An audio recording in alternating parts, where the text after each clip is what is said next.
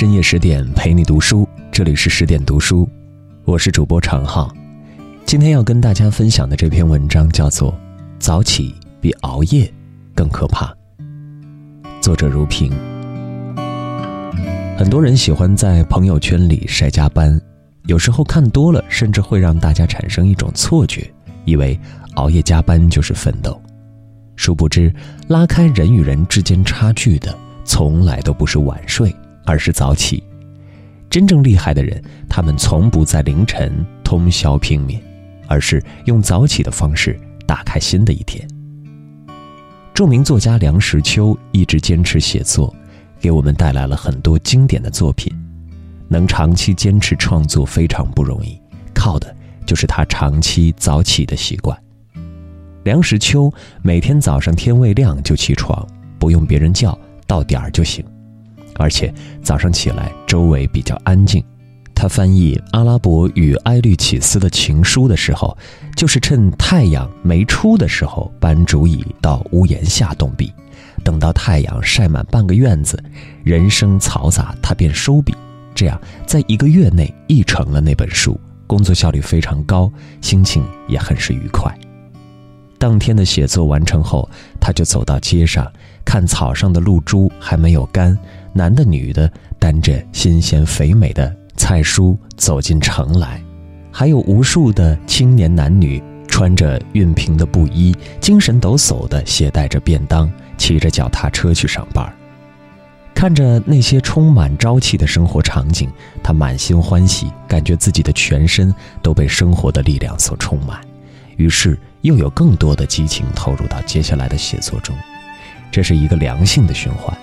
南怀瑾先生曾说过：“能够控制早晨的人，方可控制人生。”梁实秋用长期的早起赢取了自己想要的人生，创造出一个又一个文学奇迹。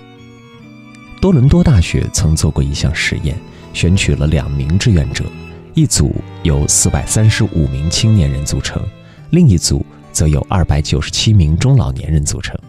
他们都填写了一份关于自己情绪、身体健康程度、起床时间等问题的调查问卷。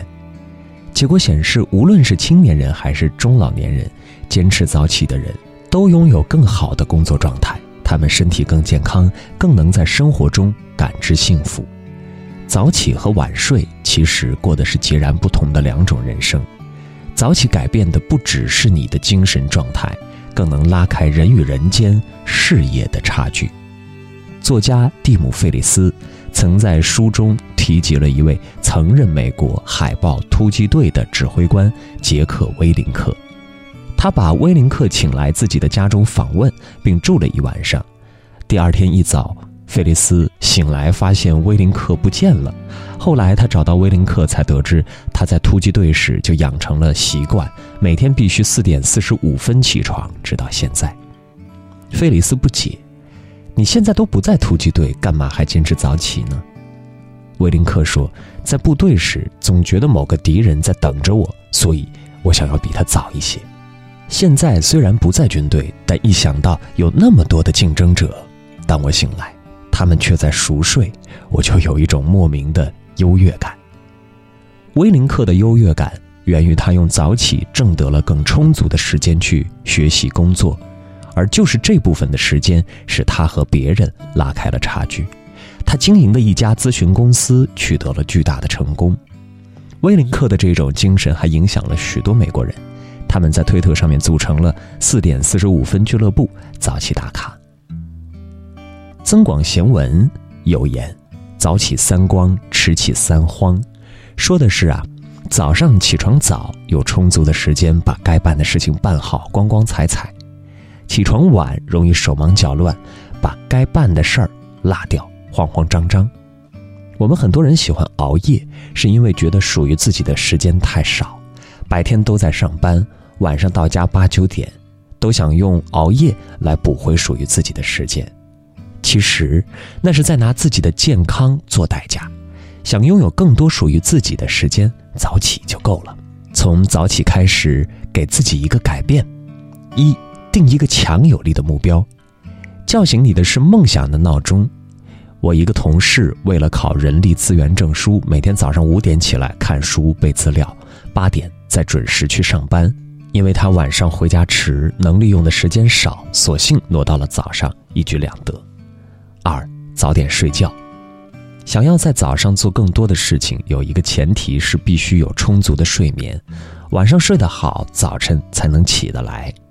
村上春树晚上九点半就睡觉，雷打不动。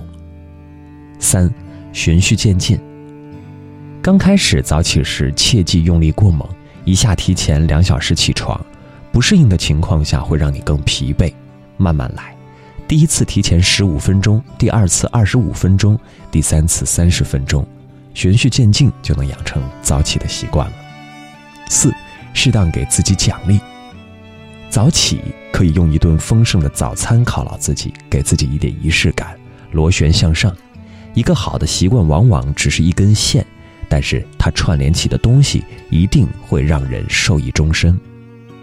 早起，你赚到的是你未来的时间，和你一起苏醒的还有那沉迷已久的斗志。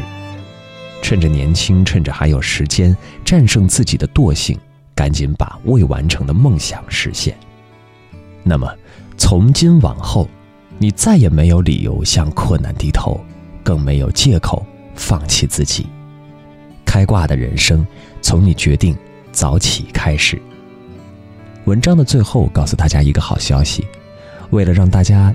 看到、听到更多优质的好文，我们推出了全新的十点读书 APP，功能很强大，十天陪你免费听本书，人物传记给你成长的经验，解忧书房帮你疏导生活中的烦恼，你想要的我们都有。十点读书 App 可以支持离线缓存、定时交友等功能，上班路上、做家务的时候、哄娃的时候，随时随地都可以收听。再也不用担心流量不够用了，在这里，你们还可以分享自己的感悟，与志同道合的人互加好友，互相交流彼此的读书心得。快去手机里的应用商店搜索下载十点读书 App 吧，让我们一起在阅读里遇见更好的自己。我是程浩，我们明天见。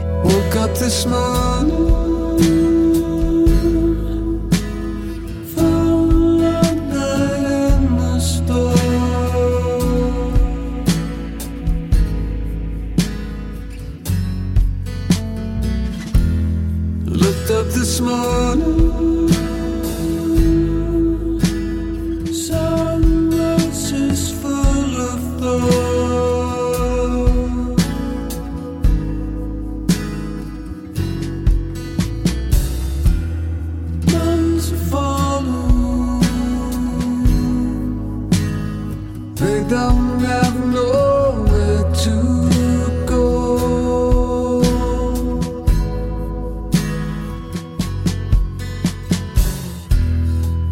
actions are done.